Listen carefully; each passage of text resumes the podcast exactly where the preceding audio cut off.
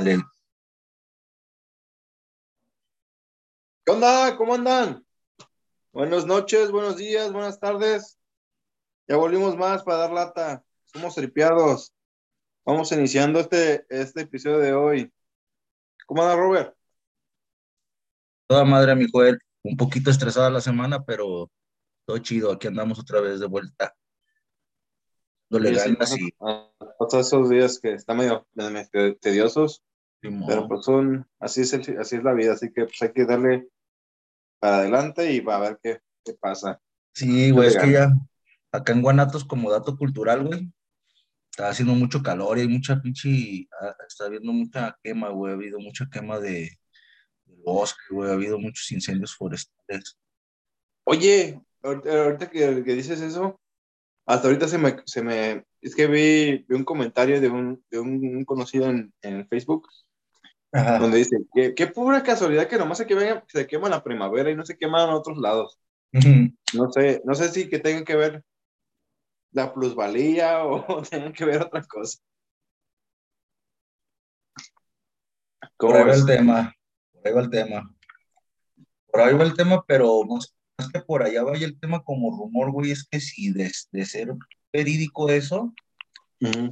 que, se- que no quede como argüende, güey, como siempre, si te fijas aquí en Jalisco, güey, cuando pasan muchas cosas de impacto, si no pasan de forma muy agresiva o violenta, güey, pasan como argüende, no se hace nada, no se hace nada.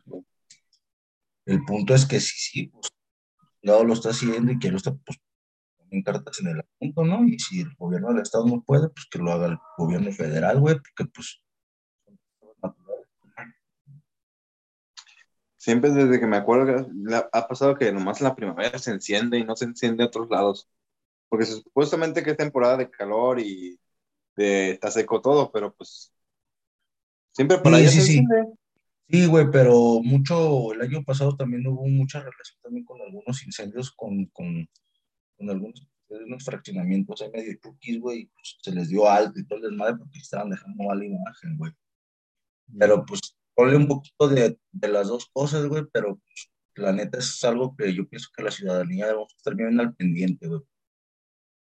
Ecológico y pues ahí como nota para que lo sepan allá los países, güey, que están del otro lado y echen ojo para acá, güey, porque de que ustedes sean observadores ciudadanos desde allá, güey, y de ese paro para que sea más fuerte, güey, a lo mejor de forma lo pueden así como, como aparentar que no existe, güey, ¿sabes? Y pues ya es como un apoyo, pues, mayor, ¿no? No, vamos a estar más al pendiente de esos temas. Oye, Así por es que, cierto, ya, antes de empezar el tema de hoy, otro dato cultural acá que, que me acabas de, de- de hacerme recordar. dale. De las caguamas, güey. ¿Tú sabías de eh, desde cuándo se venden las caguamas? ¿O por qué dicen caguamas? Mira, en primer lugar, la cerveza familiar eh, se vendía en lata, güey.